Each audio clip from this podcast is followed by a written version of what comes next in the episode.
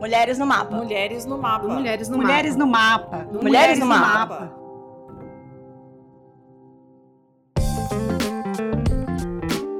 Você está ouvindo Mulheres no Mapa, um podcast com mulheres que pensam e fazem a política externa brasileira.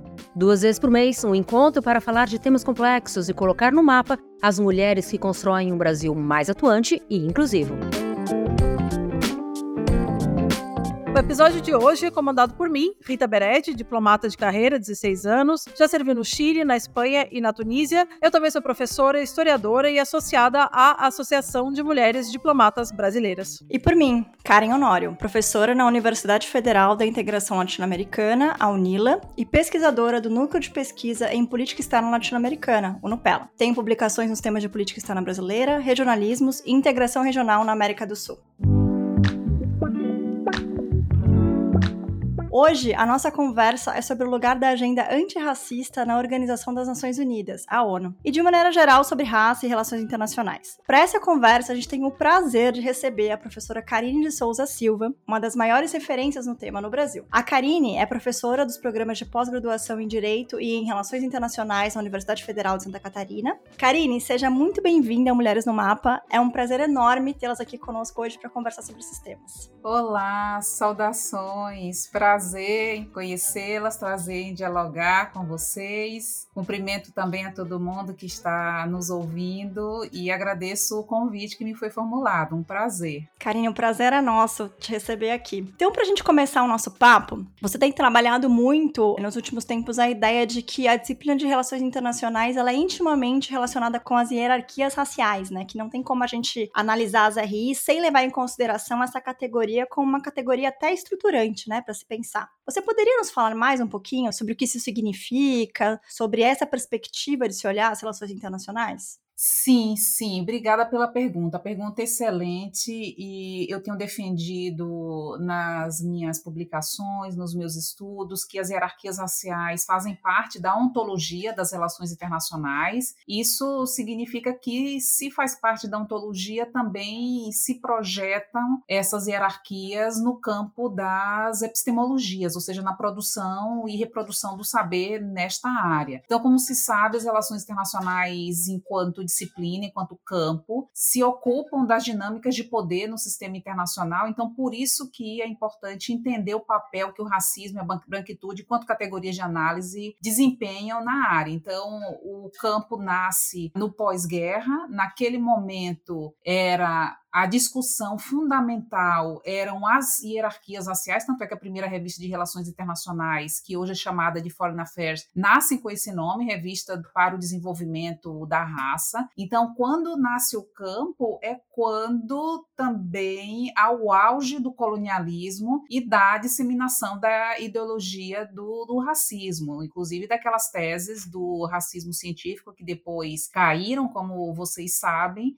Então, também não é surpresa lembrar que boa parte do mundo estava sob o jugo colonial naquele momento e que esse campo, essa área, nasce para atender os interesses euro-estadunidenses, patriarcais, branco-centrados e do capitalismo. Então, há discussões naquele momento e publicações que pretendiam tornar o racismo científico, e isso significaria que facilitaria aqueles processos que são os processos de colonialismo. E tanto é que as relações internacionais têm muito mais a ver, relações internacionais que eu digo enquanto campo, com as conferências de Berlim do que a própria Primeira Guerra Mundial. Então, ali é que se vê como vai se naturalizar o racismo como sendo uma categoria que vai ser fundamental para perpetuar a invasão dos territórios e a subjugação violenta de povos negros e povos indígenas. Né? E é importante dizer, antes de, de passar a palavra novamente para ti, que a hegemonia do Ocidente tem se fundado tanto na patologização como também na genderização da diferença. Então, nós sabemos, por exemplo, e o Du Bois já escreveu isso na década de 20, que a Primeira Guerra Mundial tinha muito a ver com os conflitos que os povos europeus travavam no campo de batalha, no campo de no terreno, que era o continente africano. Então, tem a ver com a Primeira Guerra Mundial, sim, mas essa é só uma parte contada. A outra parte ainda não é muito disseminada nas relações internacionais, ainda que já existissem, por exemplo, na década de 20, trabalhos, como eu tinha comentado aqui a respeito, por exemplo, o Du Bois. O Du Bois, ali nas suas primeiras publicações, vai observar que as causas da guerra foram seguramente relacionadas à busca de riqueza e às rivalidades que os países colonizadores tinham nas colônias e naquelas regiões que estavam ocupadas. Então, há publicações sobre isso de vários autores que foram publicizadas naquele momento, mas tudo isso tem sido muito apagado durante todo esse último século, durante todo esse século, na verdade, de construção da área. O que eu acho muito interessante dessa perspectiva, eu, enfim, eu sou, como eu falei, eu sou historiadora, então eu acho que a gente sempre precisa historicizar todos os nossos processos, tudo aquilo que a gente vive, né? Não há presente sem passado, né? Nós, todos os nossos presentes são cheios de passado, né? E aí eu acho muito interessante a gente deixar claro para os nossos ouvintes como que a ideologia racista é uma ideologia inventada para justificar uma série de violências, né? E que ela cria o conceito de raça, né? Assim, e ela é um conceito de raça que precisa inventar a branquitude, né? Que precisa inventar a raça branca como norma, não é, professora? E isso tem um reflexo nas relações entre os países e nas nossas relações internas, como sociedade, como sociedade brasileira, no começo do século XIX, e isso foi se transformando ao longo do século XX, de modo que a gente foi criando uma série de outras ideologias que vão justificando essa violência, não é assim? Por aí mesmo. E o racismo também teve como vocal praticamente ou todas as ciências modernas. Ciências modernas têm um papel fundamental nesse sentido de promover estudos que foram falseados, seguramente. Tanto é que essa ideologia do racismo é completamente desarticulada. A própria Organização das Nações Unidas tem uma função fundamental naquele projeto Unesco, ali na década de 60, 50, 60, quando essas discussões são levadas para Organização das Nações Unidas de modo mais contundente, mas toda a formação da modernidade está relacionada com essas hierarquias raciais. E aí você colocou algo que é fundamental nesse sentido mesmo da, da criação da, da branquitude, é por isso que eu tenho trabalhado muito com a branquitude enquanto categoria fundante e categoria analítica das relações internacionais, das relações de poder, porque também é importante entender que um dos principais objetivos das relações internacionais enquanto disciplina é o estudo das relações de poder. E racismo é relação de poder, assim como o patriarcado também é relação de poder. Então, isso é algo que a gente não pode deixar de observar. Então, inclusive, eu escrevi um artigo há pouco tempo, que foi publicado agora, que eu trato dos estudos críticos da branquitude, enquanto campo, os estudos críticos da branquitude que ainda são, são pouco disseminados nas nossas áreas, principalmente essa área de relações internacionais, e vou mostrando como a branquitude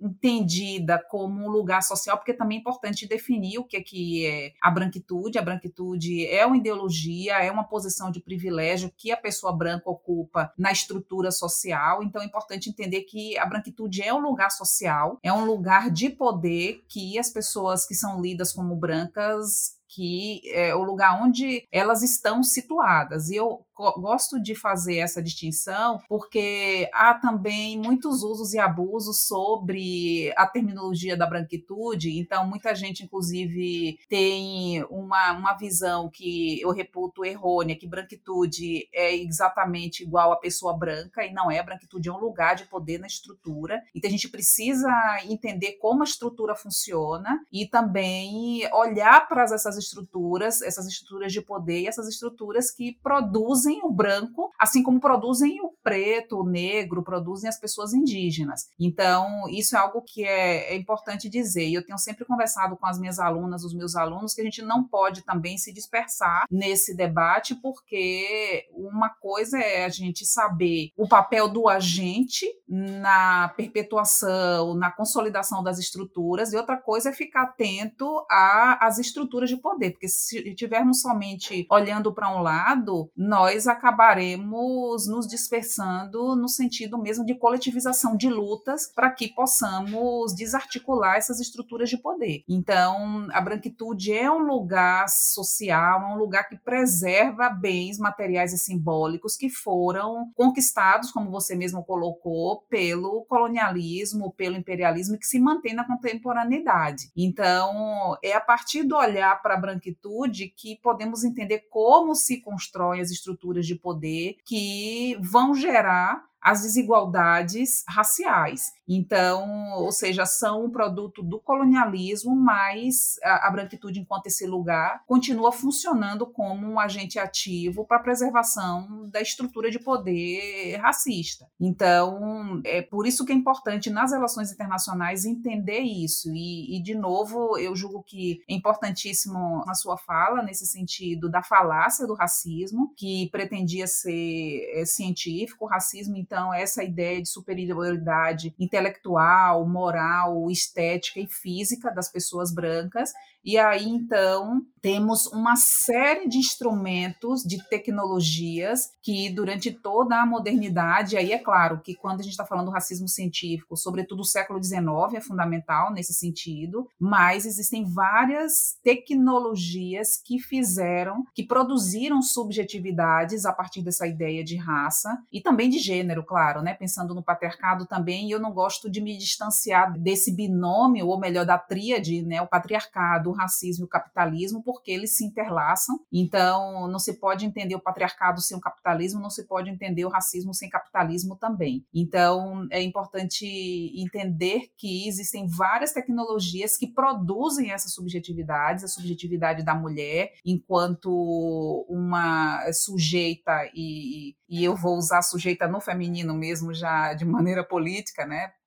Para afirmar politicamente, enquanto produzem essa a mulher enquanto sujeita e quando essas tecnologias, que é o caso dessas narrativas, como é a, a narrativa das relações internacionais, as narrativas da história, as narrativas oficiais, o próprio direito também, eu sou jurista de formação e o direito é uma tecnologia que racializa e genderifica também as pessoas. Então, nós temos estudado e ultimamente tem surgido muitos trabalhos que mostram como essas técnicas vão produzir essas identidades e ao produzir identidade se produz também uma posicionalidade. Então se produz posicionalidade que é subalternizada, porque quando eu nasci, eu, a Ana Rita, a Karen, quando nós nascemos nós somos apenas corpos, mas existe um sistema que diz você é mulher, você é negra, você é bissexual ou você é transexual, enfim, existe um sistema que vai nomeando a pessoa de indígena, vai nomeando e quando se nomeia, vai produzindo subjetividades e produz também posicionalidades. Então, quando se nomeia a mulher, se coloca a mulher numa posição que é de inferioridade. Essas nomeações, elas não são involuntárias, existem tecnologias que são fundamentais nesse sentido e elas também causam impacto nos corpos. Então, é nos nossos corpos é que essas macroestruturas de poder vão causar mais impactos, mais violências. E ouvindo você falar, Karine, parece tão óbvio, né?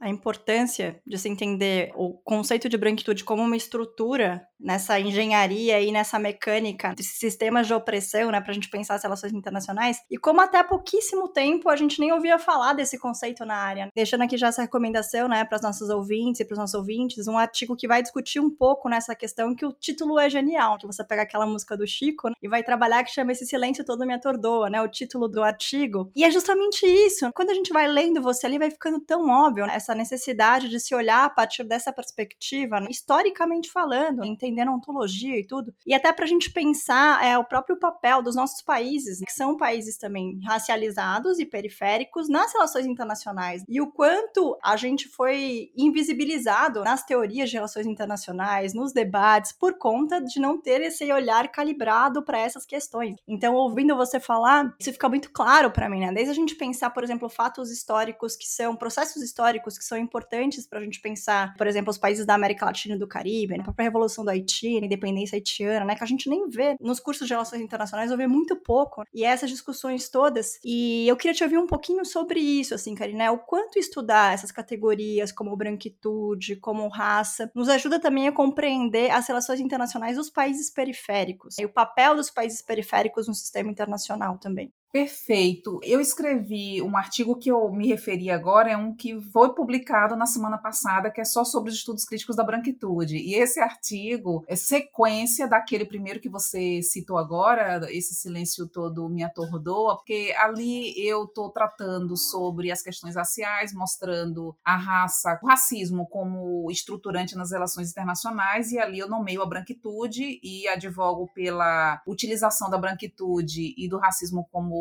categorias analíticas, e nesse segundo, então, eu me dedico apenas a estudar os termos da branquitude, os estudos críticos da branquitude. Então, acho que é o primeiro artigo no Brasil que eu saiba que traz esse campo dos estudos críticos da branquitude para dialogar com o campo de relações internacionais, promovendo essa intercientificidade. E ali eu vou mostrar, então, quando nasce esse campo, que esse campo nasceu com o Du Bois na década de 20, chamado Estudos Críticos da Branquitude, embora esse nome somente seja concebido ali na década de 90 nos Estados Unidos, mas eu faço toda essa genealogia mostrando quais são os principais textos que vão marcar a formação desse campo. E aí tem o Fanon com Pele Negras, Máscaras Brancas, tem o texto do Albert Memmi, aquele texto que é sobre o retrato do colonizador, precedido pelo retrato do colonizado. Temos também alguns estudos, como por exemplo do Guerreiro Ramos no Brasil, que na década de 50 escreve aquele texto chamado A Patologia Social do, do Branco Brasileiro, que é um texto pioneiro no mundo sobre a mudança de metodologia, essa inversão metodológica, nomeando o branco, colocando o branco no centro do estudo, ao invés de o negro sendo o centro do estudo. E também temos a Cida Bento no Brasil, que vai trazer aqueles conceitos de pactos narcisos da branquitude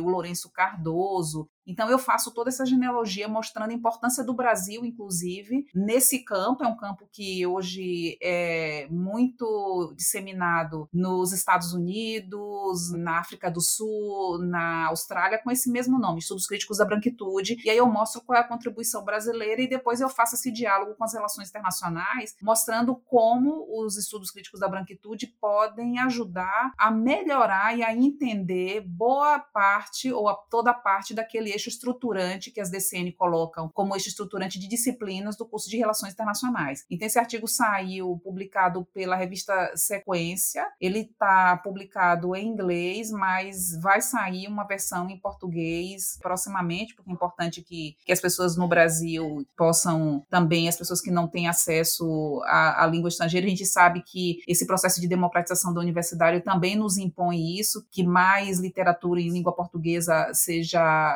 circulada no Brasil. Inclusive, essa coisa da política de ações afirmativas também, a gente vê que, que vem populações que algumas delas, algumas pessoas ainda não têm o acesso à leitura em inglês, então eu também tenho me preocupado com isso. Mas, enfim, fica aí essa sugestão de leitura, porque já está publicado o texto e vai sair brevemente essa versão em português. E aí, interessante, também centrando mais aí nessa pergunta que você faz, e eu julgo que, que é importante mesmo, é fundamental que nós possamos nomear a branquitude, que possamos também romper esse silêncio e a cegueira conveniente, que é uma cegueira que é conveniente porque é funcional à epidermização do poder e à preservação de vantagens dessas elites patriarcais branco-centradas do sistema internacional. Então, eu entendo que, que produzir relações internacionais a partir da exclusão da raça e da branquitude é uma forma de negar a subjetividade dos povos, desses povos que têm sido periferizados nas relações relações internacionais e no Brasil, e negar também a agência de boa parte do Brasil e boa parte do globo, porque quando esse campo de relações internacionais se consagram como sendo, eu sempre digo que, que as relações internacionais são a apoteose da narrativa do colonizador. Então, e é narrativa do colonizador nesse sentido mesmo fálico, nesse sentido beligerante, nesse sentido patriarcal, racista. Então, quando nós nos tornamos apenas testemunhas ocasionais desses discursos, a gente também está corroborando com o racismo científico, está corroborando com o epistemicídio, porque há somente uma visão de mundo que circula. E aí eu aqui no Brasil, por exemplo, eu converso com as alunas nesse sentido. Se eu trago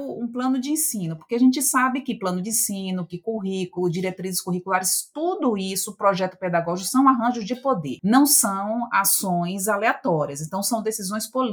E aí eu sou freiriana e belruquiana nesse sentido que nós somos seres políticos e enquanto seres políticos nós temos a obrigação de tentar transformar essas estruturas de opressão. Então, o que acontece é que eu, quando eu converso com as minhas alunas, eu digo isso: se eu chego na sala de aula e eu trago um plano de ensino que só tem autor homem branco, eu estou tomando uma decisão política. Eu estou tomando uma decisão política. Então, eu estou, mais uma vez, se eu fizer isso, ou o professor, a professora que fazem isso, ratificando a branquitude enquanto sistema e ratificando esse sistema de violência também. E não só isso, o que, é que eu estou dizendo para as minhas alunas? Eu estou dizendo para ela: olha, não adianta vocês escreverem TCC, não adianta vocês escreverem tese de doutorado ou dissertação de mestrado, porque vocês não serão lidas. Vocês não serão lidas porque o que vocês produzem é inferior ao que os homens brancos do norte produzem, o que vocês produzem é algo que não vale a pena ser lido. Então, é essa questão que a gente precisa entender. E precisa entender também que tanto as mulheres, é, mulheres negras, mulheres indígenas, mulheres brancas, mas eu estou falando aqui também que a gente precisa também trazer essa ideia de que nós estamos falando, nós estamos produzindo há muito tempo. Então, às vezes as pessoas me dizem: ah, mas eu não encontro texto sobre relações internacionais escrito por mulheres negras ou por mulheres indígenas. É só procurar. É só procurar porque existem textos sim. Então, o que acontece é o seguinte: por exemplo, as mulheres indígenas estão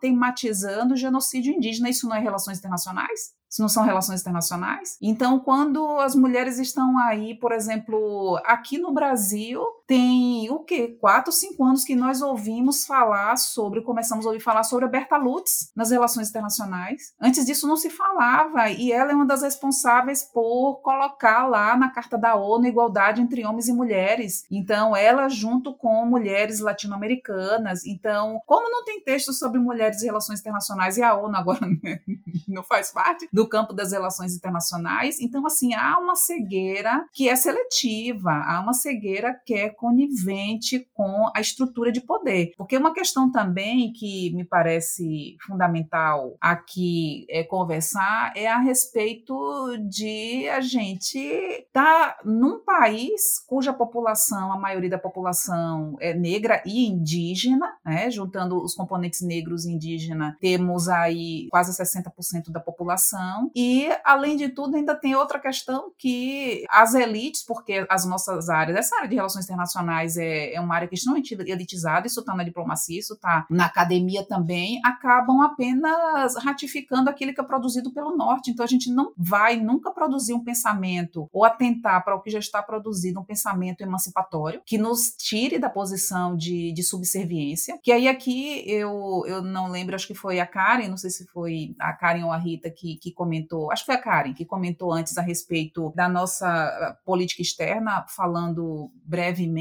mas a gente sabe, isso eu tenho escrito já há alguns anos, que a política externa brasileira foi, durante muitos anos, agenciada para mostrar o país como um país branco no cenário internacional. A própria Berta Lutz, né? Que a gente está falando dela agora, mas é uma mulher branca, rica, né? E que consegue ser muito mais ouvida também por conta disso, né? Em detrimento de outras mulheres que a gente ainda não está colocando na primeira fila aí das nossas estações. Com certeza, e se você for falar ainda pensando nisso, né, é que a nossa área é uma área que é tão patriarcal racista que a gente, quando começa a pensar nisso, pensar que, que mesmo as mulheres brancas estando numa posição de poder, que a gente sabe inegavelmente que está superior nessa posição de poder às mulheres negras indígenas, mesmo essas mulheres também são vítimas do patriarcado. Se você for pensar isso que eu estou colocando, que a Berta Lutz só circula nas relações internacionais cinco anos atrás. Em 100 anos de. Né, e quantos anos que se tem de produção de conhecimento aqui no Brasil também, não aparece, só aparece um discurso que é macho-centrado. E aí concordo contigo completamente que, por exemplo, um dia desse eu estava fazendo uma palestra e aí a gente estava falando sobre o caso da violência contra a mulher, o caso da Maria da Penha, que foi um caso que, que mereceu todo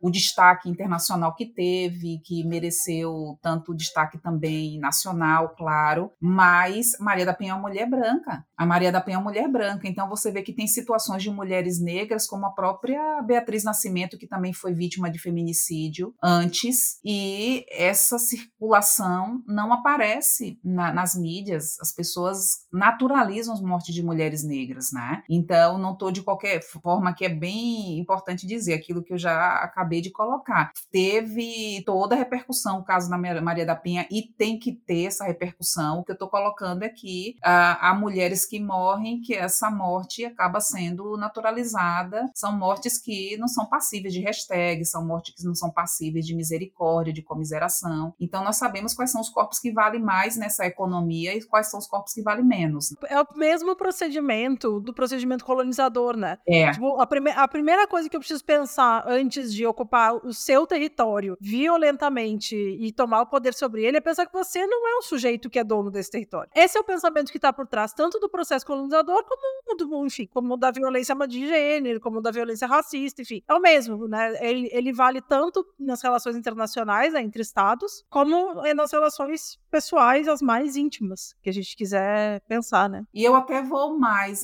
vou além, nesse sentido de que não somente eu não reconheço que você é o sujeito dono deste território, como eu não reconheço você enquanto sujeito, enquanto ser humano, essa negação ontológica das pessoas negras, das pessoas indígenas, porque os indígenas, inclusive, tinham aquela discursividade se tinham alma ou não. Então, os negros já, a parte de você vê toda a literatura do Hegel, vai corroborando, vai formando essa ideia de que as pessoas negras e o que que fazem os antropólogos? Antropologia da era moderna, antropologia vai girar em torno daquela pergunta: o que é que é o homem? Na verdade, o homem, eu estou falando isso no masculino porque era assim que falava, não é nem o ser humano, é o homem. E o ser humano que se transformou como normativo é o homem branco. Então, as outras pessoas, essa negação ontológica, essa negação da nossa natureza é algo que impacta até hoje. Então, é por isso que é importante fazer essas discussões e, e quando se vê, ah, por que estão falando de colonização agora? Por que estão tratando sobre esses temas? Por que agora? Por isso, por essas estruturas, essa classificação social, classificação racial, nasce com a colonização, ela continua, essa classificação continua intacta hoje nas relações de poder.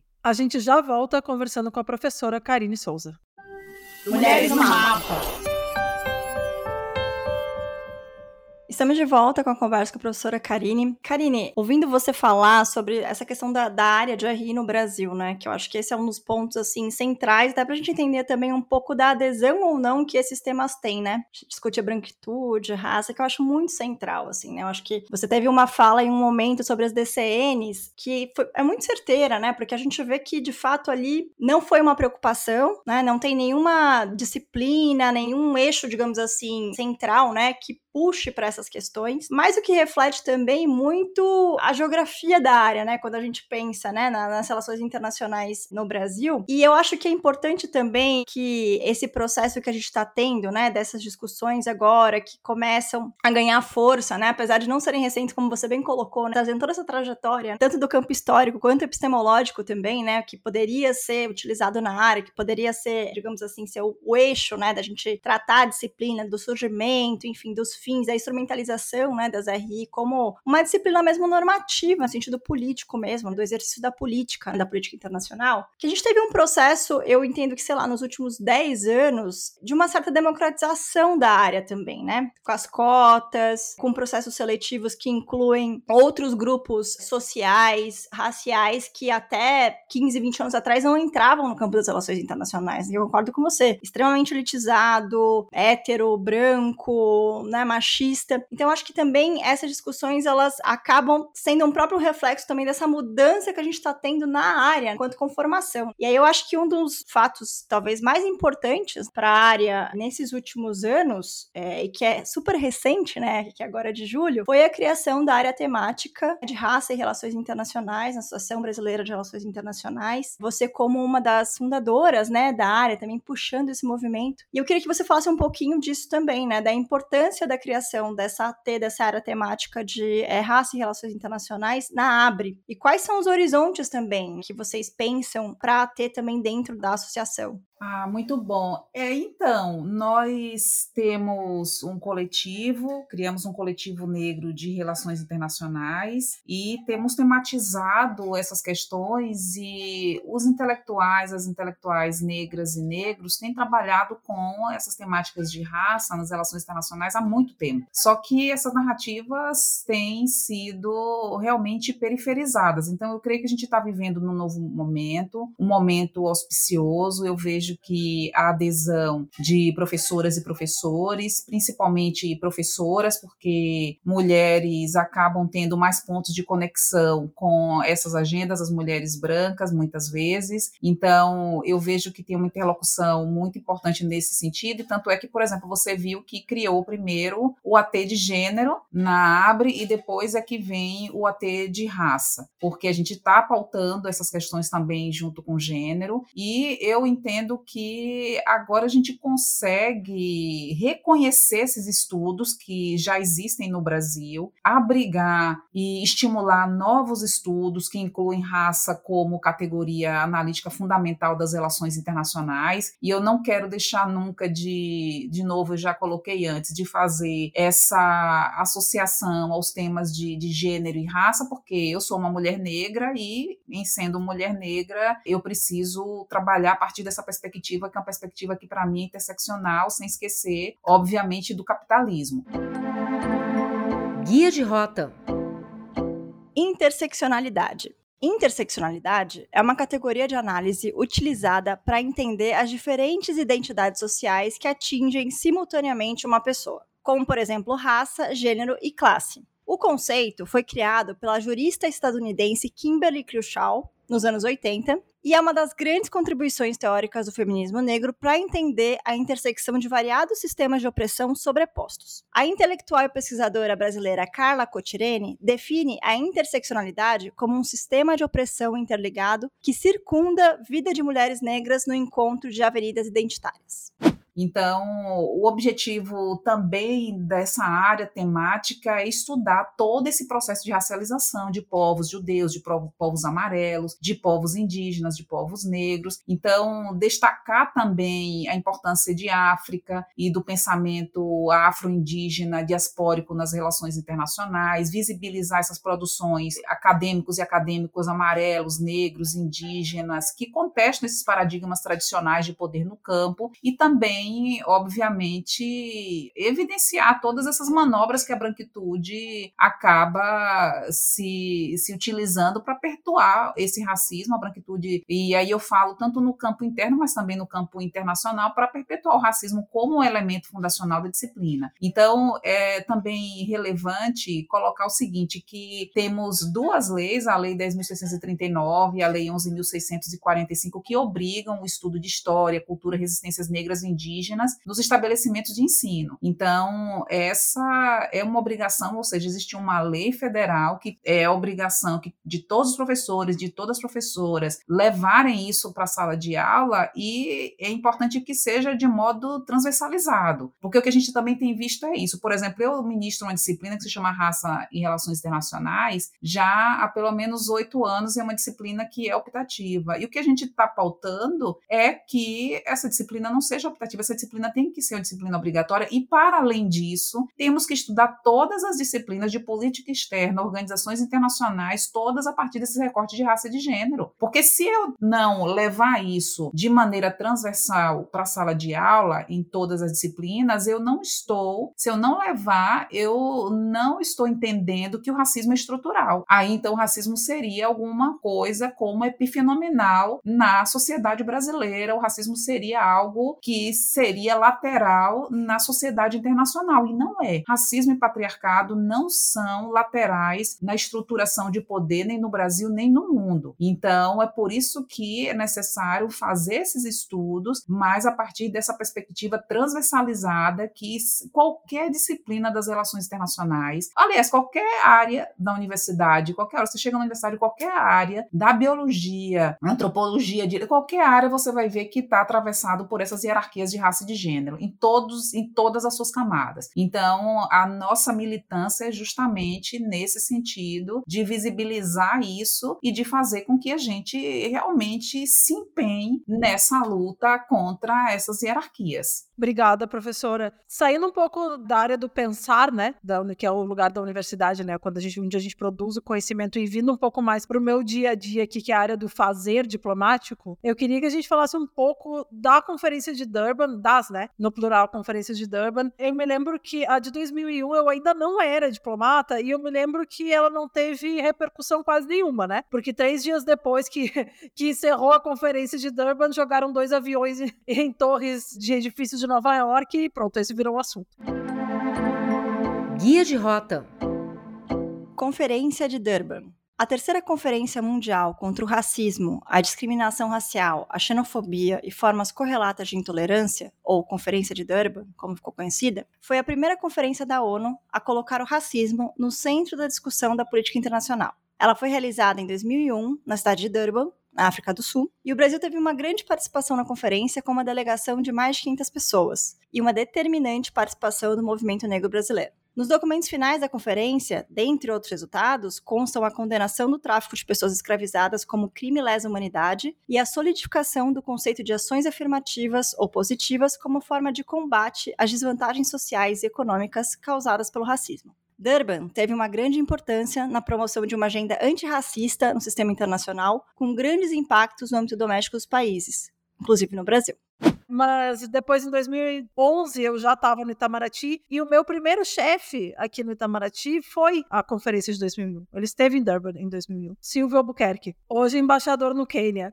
Uhum. dos melhores diplomatas que esse país já viu. Exatamente, é, exatamente. Ele é uma figura assim extraordinária e o Itamaraty com certeza deve louvá-lo muito porque ele é um intelectual e um diplomata de primeira grandeza. Ele é. Eu fico muito orgulhosa, porque a gente virou amigo, né? Ele foi meu primeiro chefe, ele era conselheiro, eu era terceira secretária. E aí eu queria saber se, assim, qual, qual, é a avaliação que a gente pode fazer hoje, né? Tendo em vista que a primeira conferência teve esse problema midiático, né? Mas não só. A gente teve conferências depois, que se seguiram a Durban. O que, que mudou? O que, que Durban nos trouxe? O que, que a gente pode ver hoje em 2023 como legado dessas conferências das Nações Unidas? É, então, o que é importante fixar é o fato fato de que, a partir de Durban, o Brasil se reconhece como país racista, porque até aquele momento o Brasil não se via nessa condição de país racista, era um país que sempre divulgava essa mitologia da democracia racial. Então, a Conferência de Durban tem esse fator que para nós é importante, por quê? Porque os movimentos negros estavam reivindicando isso já desde muitas décadas décadas. Então, tem vários exemplos ali no século XX, e eu, nesse sentido, não posso deixar de lembrar que a posição contundente do Abdias Nascimento, da Lélia Gonzalez, de vários intelectuais ativistas negras e negros, nesse sentido, dessa crítica política externa brasileira. Então, Durban também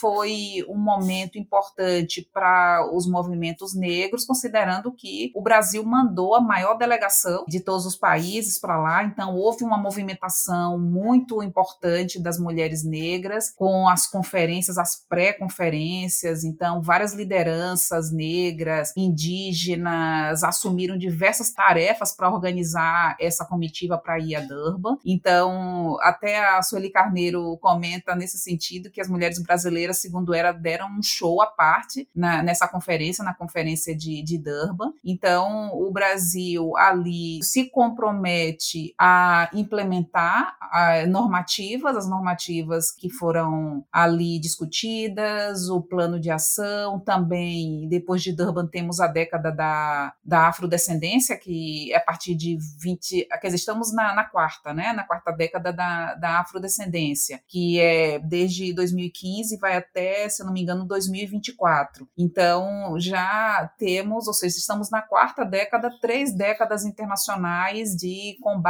ao racismo, que essas décadas são abrigadas pela Organização das Nações Unidas. Então, Durban é uma das, das figuras dentre uma panóplia de instrumentos que têm sido pautados no cenário internacional e várias declarações também, não só a partir da ONU, tendo a ONU como centro irradiador, mas também aqui na, na nossa região, aqui na região da América Latina, das Américas como um todo. Então, temos várias normativas internacionais, vários planos de ação. O problema é realmente conseguir implementar. Então, essa é a grande discussão, porque porque as boas intenções aparecem sempre consignadas nos instrumentos, mas, é, por exemplo, você vê aqui no Brasil, no, nos quatro últimos anos, tivemos um retrocesso muito grande nessas agendas, então, é, internacionalmente, também não podemos dizer que devemos estar muito orgulhosos com as movimentações, muito embora eu também preciso ser verdadeira no sentido de dizer que sim, que tem avanços, há avanços, inclusive inclusive até quando a Karen comentava sobre a universidade, eu creio que existe um movimento internacional, esse movimento de descolonização, esse movimento que tem angariado cada vez mais adeptos nesse sentido de criticar todas essas estruturas de poder. Vimos que nas universidades tem esse movimento de descolonização das universidades, que isso está varrendo várias universidades, inclusive universidades europeias, dos Estados Unidos, universidades no continente africano, que inclusive esse movimento de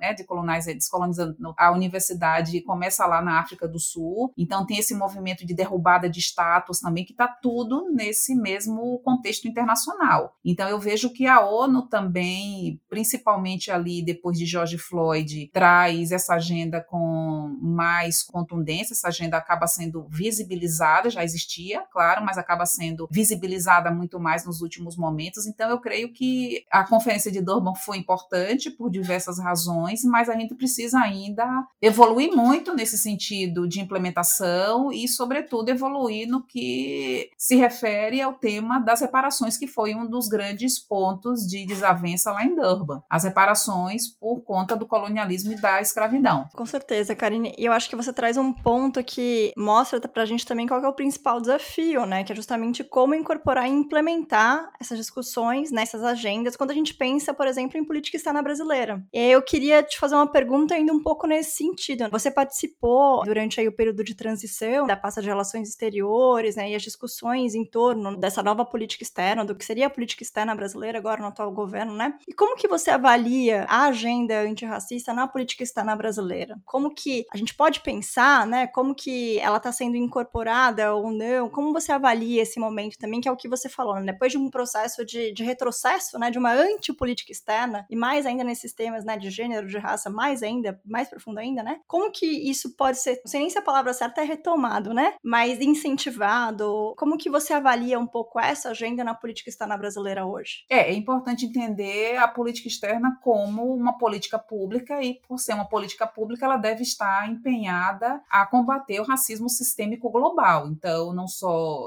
nacional, mas também global. Então, por isso que é importante que essas categorias que eu coloquei ali, que a gente estuda na universidade, que ela se transforme em temas de política externa nesse sentido também, de novo, não só de transversalizar essas categorias nos planos de ensino, mas também transversalizar nas dimensões de política externa, tanto em área de saúde, educação, cultura, meio ambiente. E também é importante entender que criação desse Ministério de Igualdade Racial, a criação do Ministério de Povos Indígenas, também é algo que tem sido celebrado pelos movimentos movimentos, por nós os movimentos negros, os movimentos indígenas também. Então, eu entendo que essa interlocução entre o Ministério das Relações Exteriores e esses dois outros ministérios é fundamental para que se possa construir essa política externa antirracista e antipatriarcal. Então, é relevante também, porque eu estou sempre pensando, como eu estou comentando com vocês, nas estruturas e também tanto interna como externa, mas na estrutura também nos, nos indivíduos. É importante também que o Ministério das Relações Exteriores se empenhe muito numa mudança interna, nesse sentido mesmo de democratizar acesso, nesse sentido de fazer com que a formação de diplomatas seja muito mais condizente com a realidade brasileira. Então, nesse sentido, eu tenho visto, com as conversas que eu tenho tido com pessoas do Itamaraty, do Ministério das Relações Exteriores, eu tenho visto o interesse nesse sentido, o empenho nesse sentido de, de tentar ouvir movimentos negros, tentar dialogar com movimentos negros e indígenas e, e tentar pensar e repensar essa estrutura de poder que é o Ministério das Relações Exteriores. Então, a minha leitura é justamente nesse sentido, de que a gente precisa ter mais diplomatas negros, ter diplomatas indígenas, que ainda não temos, precisa fazer com que dentro da carreira também se melhore as condições de pertencimento e de continuidade das pessoas ali dentro, de continuidade simbólica também de pertencimento é, simbólico, também é necessário fazer com que essa formação de diplomatas seja uma formação que esteja muito mais atenta a essa realidade desse Brasil profundo e não somente atenta aos interesses de uma parte da população, que é a parte branca, que é uma parte que, que precisa ser ouvida, claro. Os brancos não são a única parte da população brasileira. Então, e essa política tem que ser completamente vocacionada para corrigir essas desigualdades, ao invés de ser uma política que esteja empenhada em perpetuar as estruturas de poder.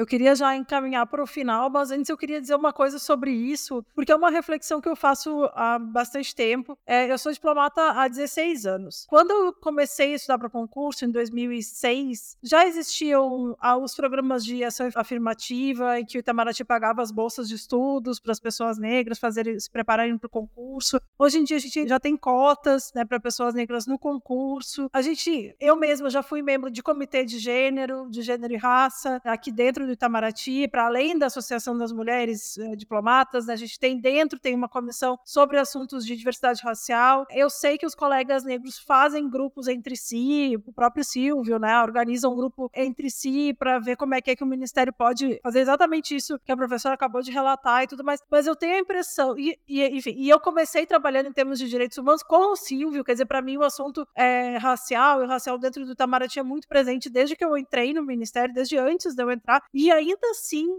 eu tenho a impressão que não, não pode ser só uma impressão, porque ela só pode ser baseada na realidade, parece que nada adianta, sabe? Que não há uma curva ascendente para a entrada de mulheres na carreira, não há uma curva ascendente da entrada de pessoas negras, não há uma curva ascendente sobre a entrada de pessoas indígenas. A impressão que eu tenho é que a gente tem ações procura fazer coisas, está preocupado, mas que nada disso gera um efeito real que faça a gente ver a cara do Itamaraty mudando. Eu não sei se isso é porque a gente está falando de uma questão muito mais profunda, ou seja, que não basta a gente querer mudar o Itamaraty, a gente precisa mudar tudo, a sociedade inteira, ou se os nossos esforços são só uma maquiagem e a gente não está conseguindo chegar onde a gente precisa chegar. Enfim, é uma reflexão que eu estou jogando aqui que para qual eu não tenho uma resposta. Não sei se a professora tem hipóteses aí para levantar. Eu tenho conversado muito com pessoas ali, com diplomatas negras e negros, com algumas pessoas que estão trabalhando em diversas áreas ali. Então, é, é isso que você está colocando. Tem algumas pessoas que, que têm mostrado o interesse de mudar essa estrutura. O Itamaraty tem uma estrutura extremamente rígida, o Ministério das Relações Exteriores, como você sabe. Então, ainda é um ministério que eu creio que é um dos mais elitizados que nós temos no Brasil. Então,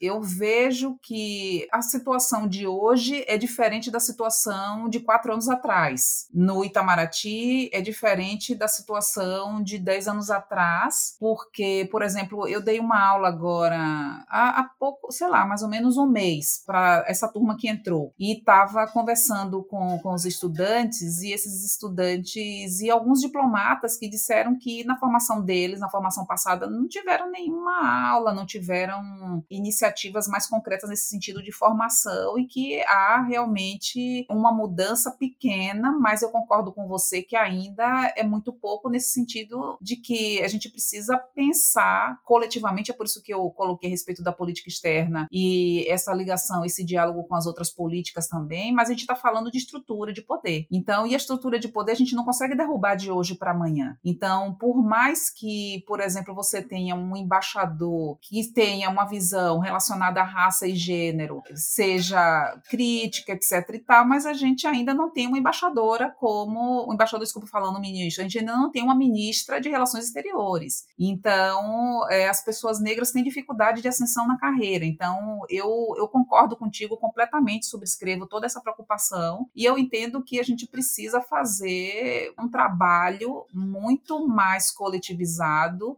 e esse trabalho mesmo é estrutural. É estrutural, é, mas é importante, são importantes as políticas de ações afirmativas. Então, só o fato de ver corpos, esses corpos, nossos corpos, que não são corpos normativos, desfilando nessas estruturas de poder, significa que estamos rasurando esses espaços de poder, ainda que que ainda seja pouco, né? Então, não posso dizer que a implementação de políticas afirmativas não trouxeram nada de avanço, né? Não, pelo contrário, a gente, a gente precisa aprofundar essas políticas. É precisa aprofundar e tem que ser um esforço coletivo e assim, eu penso num novo pacto social e racial mesmo.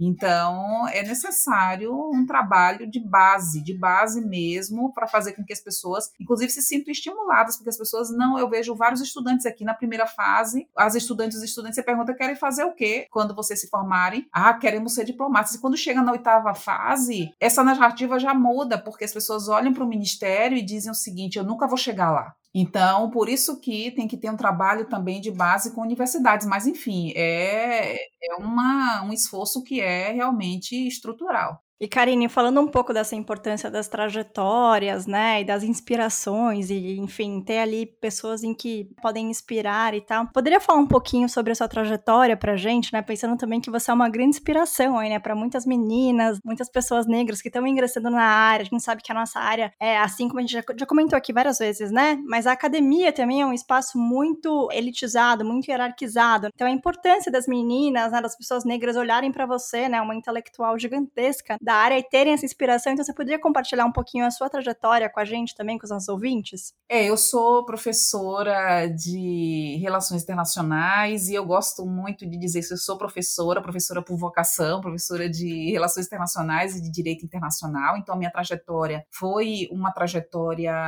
sempre acadêmica. Aliás, eu sempre quis ser professora desde criança, eu sempre dizia isso. E também, quando eu falo da minha trajetória, eu não posso deixar de lado todo esse entendimento, toda essa dimensão desse corpo interseccional, desse corpo que habita os entre lugares, que existe também de forma interseccional. Então, entender o corpo para saber quais são os recortes, quais são as camadas que marcam essa trajetória de mulher negra, professora, educadora, com muitas identidades, né, sabendo que esses recortes não são apenas acessórios, mas são fundamentos da sociedade. Então, eu estudei sempre a área internacional internacional, então eu sempre também nessas interseccionalidades trabalhei com direito e com relações internacionais, direito internacional e relações internacionais. Então, na, no mestrado, eu estudei o tema da, da globalização e de integração regional, pensando a partir da exclusão social. Então, esse tema de exclusão social sempre esteve ali presente nas minhas pesquisas e depois no doutorado eu, eu trabalhei integração regional. É interessante porque no mestrado eu já tratava da exclusão social a partir desses autores que hoje em dia são reputados como sendo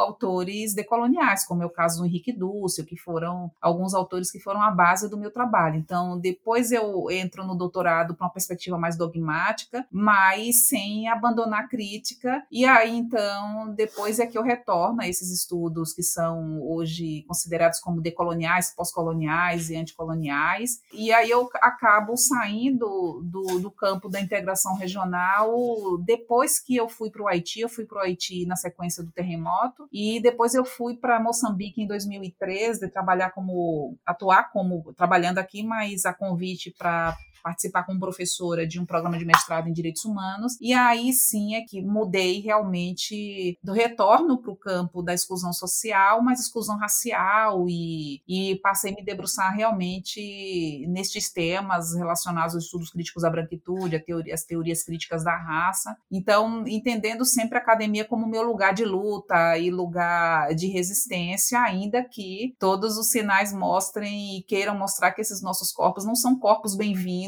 nessa estrutura que ainda é uma estrutura colonial, que era aquilo que, que a, a Rita colocava antes a respeito da participação desses sujeitos e dessas sujeitas nessas estruturas de poder. Então, são estruturas, pensando aqui é, no Ministério das Relações Exteriores e universidades, são estruturas ainda coloniais, as hierarquias da colonialidade seguem ativas, seguem em operação, mas, de qualquer forma, eu entendo que, como já tinha colocado antes, que nós somos sujeitos e sujeitas históricos e a nossa obrigação é mudar essa realidade que, que nos mediatiza. Guia de rota. Colonialidade. O conceito de colonialidade foi elaborado pelo sociólogo peruano Aníbal Quijano no começo dos anos 1990. Ele traz consigo a ideia da continuação do sistema de organização da sociedade e do poder dos colonizadores nas ex-colônias, mesmo depois das independências.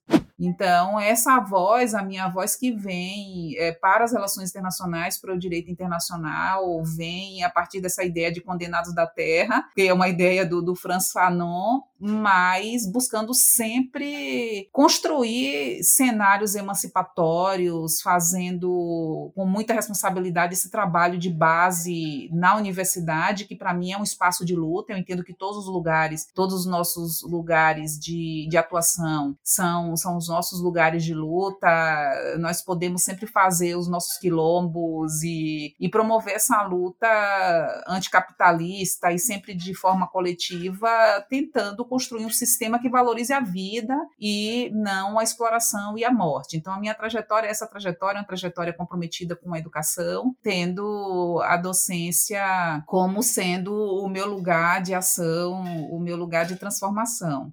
Bom, Karine, então encaminhando para nossa pergunta final aqui, né? No podcast a gente tem sempre uma pergunta comum, né, para todas as convidadas. Então a gente queria pedir para você listar três mulheres que você coloca no mapa aí quando a gente fala de raça e relações internacionais. Opa, excelente. Tem muita gente às vezes é difícil apenas escolher para também não, não parecer que estou aqui é, categorizando no sentido de colocando mais ou menos importantes. Assim, tem mulheres fantásticas, maravilhosas que, que trabalham com relações internacionais, mas eu sei que a gente precisa ser objetivo, né? Então, se, se temos que escolher três, eu, eu colocaria a Lélia Gonzalez, a Lélia Gonzalez, uma intelectual brasileira fenomenal, a Lélia trata sobre os feminismos afro-latino-americanos, então estuda a região América Latina a partir de uma visão de gênero, a partir desse recorte de gênero e raça. Então, é uma autora que seguramente é incontornável. Eu também colocaria aqui a Eliane Potiguara, pensando também que algumas mulheres indígenas estão pautando vários temas de raça e de gênero, de ecocídio, que são fundamentais para entender as relações internacionais. E também, quando eu trago as mulheres indígenas, quero dizer que a gente também precisa desconstruir essa perspectiva acadêmica de somente valorizar o conhecimento que é escrito. Então, a oralidade, por exemplo, se você for pegar uma mulher como a Sônia Guajajara e se for estudar os discursos, se for fazer esses diálogos, vai aprender muito, trazer para a área de relações internacionais. E, por último, e, e, não menos importante, eu traria aqui, trago o nome da Angela Davis, que é uma mulher fantástica também. Angela Davis tem uma biografia de muita luta, foi uma das dez pessoas mais perseguidas durante a época da Guerra Fria nos Estados Unidos. Então, até para entender essa outra narrativa, que não a narrativa oficial da Guerra Fria, daquela luta anticomunista dos Estados Estados Unidos. Então, essa líder que é fantástica, não só os seus escritos, mas as suas atitudes, ela tem uma prática que, que é importantíssima para gente, que está associada a essa luta antirracista global. Então, é uma autora que também eu entendo que, que todo mundo precisa conhecer para entender a política internacional da década de 60, da década de 70, da década de 80. E, na atualidade, também tem um texto dela que é aquele. Tem vários textos, né? Mas aquele A Liberdade é uma Luta Constante, ela está ali tratando sobre a Palestina, ela trata sobre vários temas que são caros para nós de relações internacionais e que merecem ser estudados como temas obrigatórios na sala de aula.